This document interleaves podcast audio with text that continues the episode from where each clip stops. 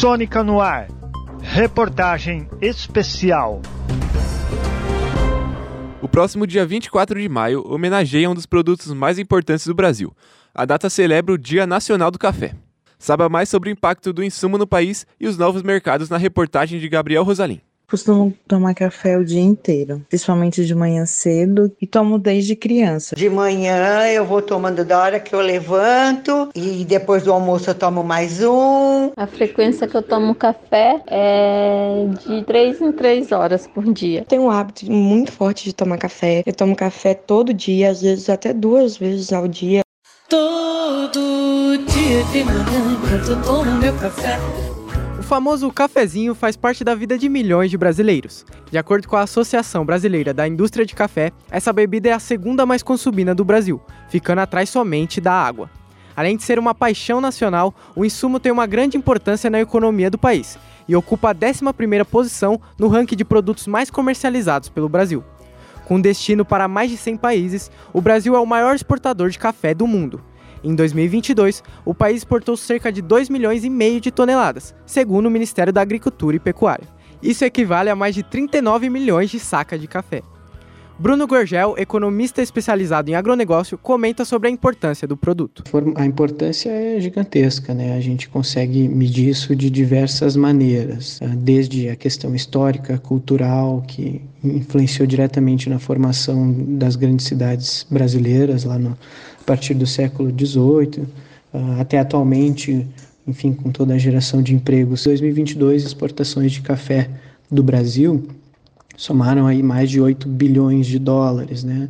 Isso é, foi é, 2,5% das exportações totais do Brasil. Então veja a importância, né, desse do, do, do café, né? Dentro daí do agro foi o terceiro uh, produto né, em, em, questão de, de, de, no ranking das exportações do setor do agro. Né? Então, o terceiro produto do agro mais exportado pelo Brasil em 2022. Além de ser o maior exportador, o Brasil também é o maior produtor do planeta. O economista explica que os fatores naturais facilitam a produção de café no território. É uma vantagem natural né, do nosso país, do nosso solo, da questão climática, tudo isso favoreceu né, não só o café, como outros produtos do agronegócio brasileiro. Né. Questão tecnológica, o Brasil sempre foi um país que buscou se aprofundar e melhorar sempre a sua tecnologia no agronegócio, justamente por ter vantagens né, climáticas e naturais, podia né, explorar mais a tecnologia no, no país. Né.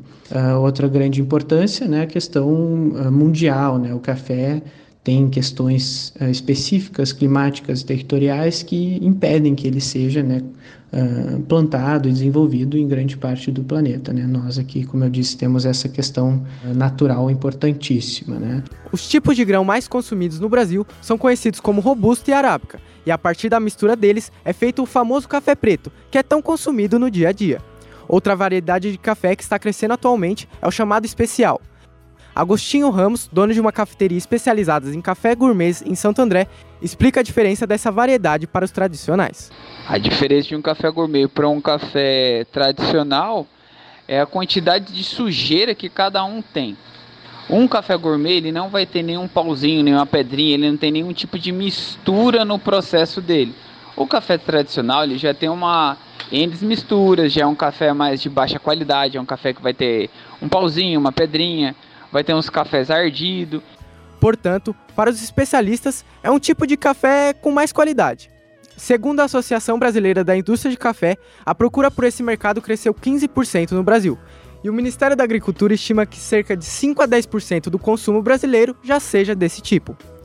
Augustinho Ramos comenta sobre o aumento na procura por essa variedade. O café especial ou gourmet está aumentando o consumo dele devido à informação da internet. O pessoal conseguiu ter mais informação, conseguiu ver que o café é mais gostoso, tem menos cafeína, é um café mais adocicado, um café mais premiado. O preço dele é mais alto porque a forma de produzir ele é muito mais complicada do que o café Conilon, que é esse café de mercado. Em questão de sabor, ele é muito melhor. E você, já tomou seu cafezinho hoje? Quero café! Quero café! Quero café! Essa reportagem teve locução de Gabriel Rosalim, edição, produção e roteiro de Gabriel Rosalim, aluno de jornalismo da Universidade Metodista de São Paulo. Trabalhos técnicos por Léo Engelman e orientação e supervisão da professora Filomena Saleme.